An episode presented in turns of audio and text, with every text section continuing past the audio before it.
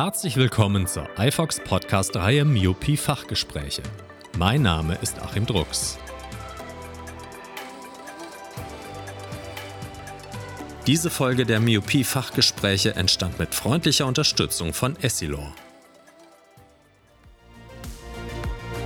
Stelest-Brillengläser verlangsamen das Fortschreiten der Kurzsichtigkeit im Durchschnitt um 67 Prozent im Vergleich zu Einstärkengläsern, wenn sie zwölf Stunden am Tag getragen werden.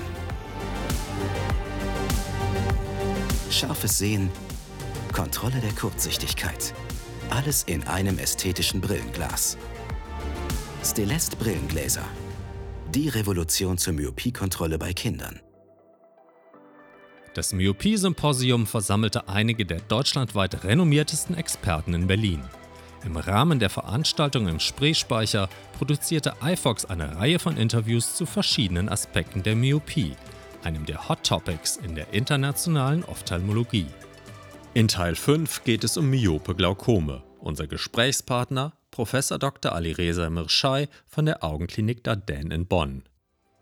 Herr Professor Mirschai, ab welcher Dioptrienzahl erhöht sich die Wahrscheinlichkeit, an einem Glaukom zu erkranken? Also Glaukom und äh, Myopie treten häufig zusammen auf und dieser Zusammenhang ist, ist besonders hoch bei Werten ab minus 3. Also da ist dieser Zusammenhang gesichert. Wo der Zusammenhang nicht ganz klar ist, ist für eine niedrige Myopie, also von 0 bis minus 3. Aber man kann sagen, je höher die Dioptrienzahl, desto höher ist die Wahrscheinlichkeit, dass der Patient auch an Glaukom erkrankt. Was sind die diagnostischen Herausforderungen bei Patienten mit hoher Myopie und einem Glaukom? Ja, das Problem ist, dass die Beurteilung des Sehnervenkopfes, der Papillarnerv in der Optizie bei Kurzsichtigkeit erschwert ist. Wir können die Ränder der Papille schwieriger beurteilen. Es gibt diesen myopen Konus, es gibt Dehnungsherde und die, gerade die Blässe der Papille, die führen eben zu Schwierigkeiten, die Exkavation der Papille äh, festzustellen. Und darüber hinaus ist in OCT-Untersuchung peripapillär erschwert, weil manchmal da Dehnungsherde da sind und auch was eine große Herausforderung ist, dass wir keine Normdatenbanken haben. Zumindest für viele Geräte gibt es keine Normdatenbanken für besonders kurzsichtige Augen. Welche diagnostischen Verfahren empfehlen Sie für Patienten mit hoher Myopie? Also da ist das Beste eine Kombination von allen diagnostischen Möglichkeiten, die wir haben. Sich die Papille genau anschauen, ein Foto davon machen, sich die, das Foto nochmal getrennt anschauen, da kann man die Exkavation im Nachhinein doch ganz gut erkennen eine äh, OCT-Untersuchung der Papille, aber auch der Ganglienzellschicht der Makula und schauen sozusagen, dass der aus der Mixtur dieser Informationen doch noch äh, die richtige Schlussfolgerung von den Patienten zieht. Nicht zu vergessen natürlich die Gesichtsfelduntersuchung, wobei man da bei Myopen auch ähm, die Myope-Makulopathie, die Gesichtsfelduntersuchung natürlich mit beeinträchtigt. In Ihrem Vortrag gehen Sie auf ein neues Verfahren ein, die Retinal Optical Texture Analysis. Welche Vorteile bietet es? ROTA ist ein neues, vielversprechendes Verfahren. Warum sage ich vielversprechend? Weil ROTA die klassische OCT-Untersuchung der retinalen Nervenfaserschichtdicken und der Ganglienzellschichtdicke kombiniert mit der Messung der Reflektivität der retinalen Nervenfaserschichtdicken. Und aus der Kombination haben die Forscher tatsächlich ähm, herausgestellt, dass man, wenn man diese Daten kombiniert, also einmal die Reflektivität und einmal die OCT, klassischen OCT-Daten, dass man eine viel bessere Spezifizität bekommt. Das heißt, man hat viel weniger falsch positive Glaukomdiagnosen und der ganz große Vorteil ist, dass dieses Verfahren unabhängig ist von Normdatenbanken. Sie wissen ja, Normdatenbanken sind ein echtes Problem. Wir haben viel zu kleine, wir haben Datenbanken, die die Kurzsichtigen nicht äh, berücksichtigen. Und mit dem Router-Verfahren, deswegen ist das das vielversprechende, könnte man eben unabhängig von äh, Normdatenbanken Diagnostik betreiben. Medikamentöse und chirurgische Glaukomtherapie. Was ist hier bei hochmyopen Patienten zu beachten? Ja, bei der medikamentösen Therapie der kurzsichtigen Patienten, die zusätzlichen Glaukom haben oder eine okuläre Hypertension haben, ist zu beachten, dass die Prostaglandin-Analoga möglicherweise eine geringere Wirkung haben als bei emetropen Patienten. Das sollte man nur wissen. Das heißt nicht, dass es da keine Wirkung da ist, sondern möglicherweise eine geringere Wirkung.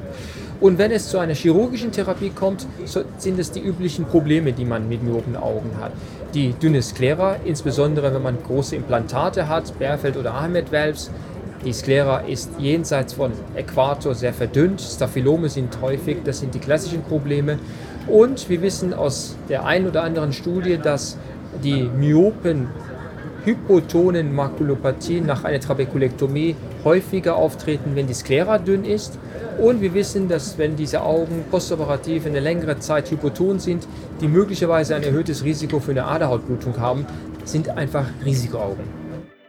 Wo erwarten Sie auf dem Gebiet der chirurgischen Korrektur der Myopie in den nächsten Jahren interessante Entwicklungen? Die chirurgische äh, Korrektur der Myopie ist schon jetzt auf einem extrem hohen Level erreicht. Also sei es jetzt keratorefraktiv oder durch Einsatz von Linsen, man kann schon jetzt schon die Myopie operativ sehr gut bis exzellent behandeln. Was uns natürlich schon immer beschäftigt, was ist, wenn jemand seine Linse ausgetauscht bekommt gegen eine Kunstlinse, wie können wir es dann schaffen, dass wir eine gute Sicht in der mittleren und der nahen Distanz haben, also ähm, ähm, Linsen, Multifokallinsen, EDOF-Linsen, die tatsächlich ein Sehen in dem intermediären und der Nahdistanz und in der Ferne gleichzeitig ermöglichen und dabei keine Nebenwirkungen haben, die über das normale Maß hinausgeht. Da ist eine große Hoffnung für uns alle. Es betrifft aber auch nicht nur die chirurgische Korrektur der Myopie, sondern eigentlich alle Kataraktchirurgie, alle linsenchirurgischen Verfahren. Auf welchen Feldern der Myopieforschung erwarten Sie in der nächsten Zeit die wichtigsten neuen Erkenntnisse?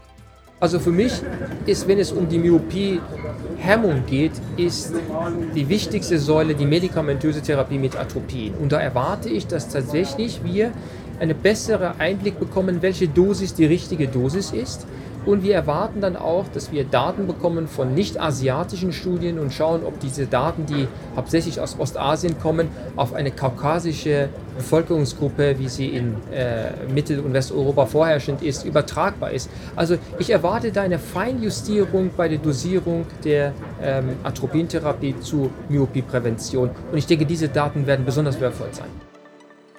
Herzlichen Dank für dieses spannende und informative Gespräch freuen Sie sich auf die nächsten Teile der Myopie-Fachgespräche demnächst hier bei iFox.